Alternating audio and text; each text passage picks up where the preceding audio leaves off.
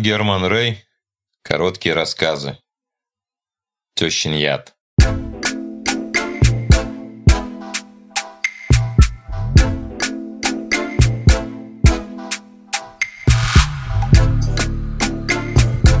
Савелий уже почти час сидел за столом и созерцал стакан.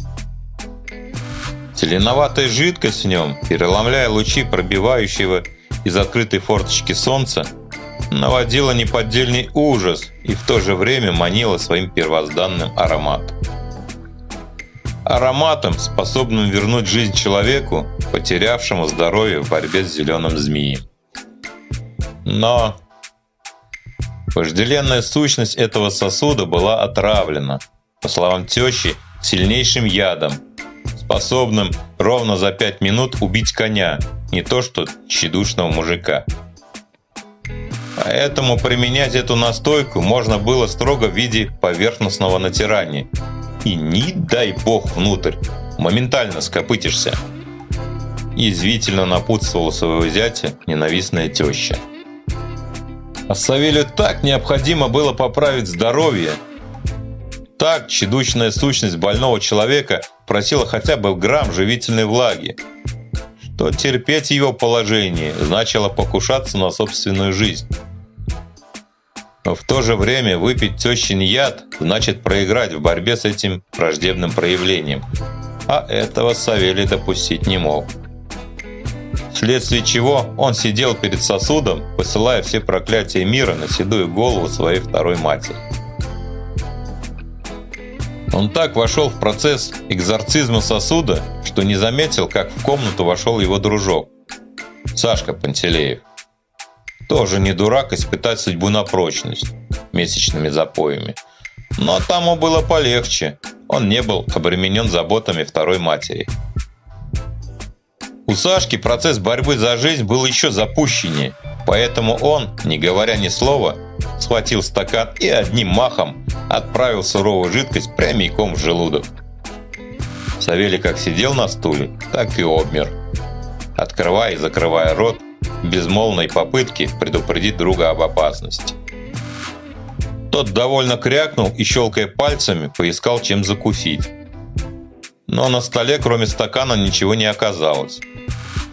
Наконец Савелий, превозмогая судорогу в горле, прохрипел. «Ты как?» «Что?» – не понял Сашка. «Как пошла?» «Да нормально. Полы не смята. Да и сам что ли делал?» «Теща!» Тещин яд, настойка с какими-то ядами. Через пять минут того. Чего того? Не понял Сашка, но на всякий случай напрягся. Ну того. Савелий посмотрел на иконы. Ой, а что ты молчал? Вздрогнул друг. Так ты схватил, не спрашивая. Как ты? Ой, живот. Что живот? Ой, кажется, начинается. Живот. Сашка схватился за чрево и прилег на диван. «Мамочки, кажись я того!» Он посмотрел на Савелия таким взглядом, что у того на глазах выступили слезы. «Держись, Сань, держись! Может, скорую вызвать?» «Ага, сразу спросят, от чего умер Сашка. Ты скажешь, что дал отравленный спирт, и тебя посадят!»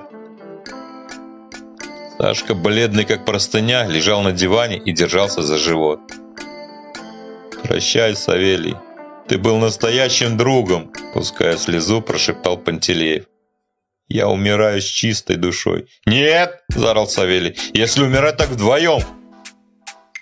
Он подбежал к буфету и сделал несколько больших глотков прямо из бутыля.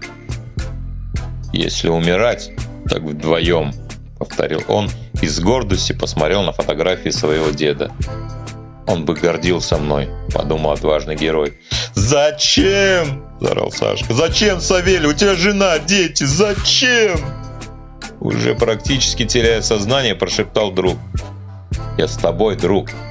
Савелий взял Сашку за руку. Давай еще по одной, чтобы отмучиться быстрее. Сашка уже почти еле дышал. Давай, мой верный товарищ. Савелий разлил по бокалам смертельную жидкость и одним махом отправил ее для скорейшей развязки. Другой стакан он влил обездвиженного товарища. «Прощай, друг», – прошептал Сашка, и голова некогда отважного человека упала на диван. «Прощай, брат», – ответил Савелий. Вдруг дверь в комнату открылась, и на пороге показалась теща. Жена Валька и соседка Машка. «Ага», – взбудоражился Савелий. «Пришла посмотреть на агонию, отравительница. Вот, Валька, смотри, что твоя мать сделала. Она давно этого хотела. Змея подколодная». «Мама, что это?» Валька с тревогой посмотрела на мать.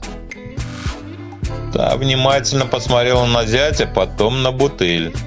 «Что, довольна?» – заорал Савелий.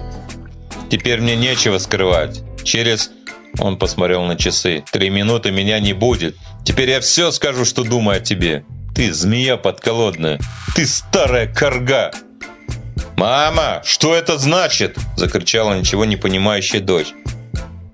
Это, доча, значит, что твой обормот выжрал мою настойку на полыни смятой. Вот что это значит. Ска... Ме... А как же Сашка? Савелий посмотрел на друга. Тот вдруг открыл глаза и пьяно заорал. «Черный вор! Черный вор!» Состряпав на лице идиотскую улыбку, он снова упал головой на диван. «Мамочки!» – прошептал Савелий и со страхом посмотрел на тещу. Та стояла со скалкой в руке и ехидно улыбалась. «Так какая там карга?» «Ну, Савелий, ну держись!» – хихикнула соседка и, выбежав из комнаты, закрыла за собой дверь. От греха подальше.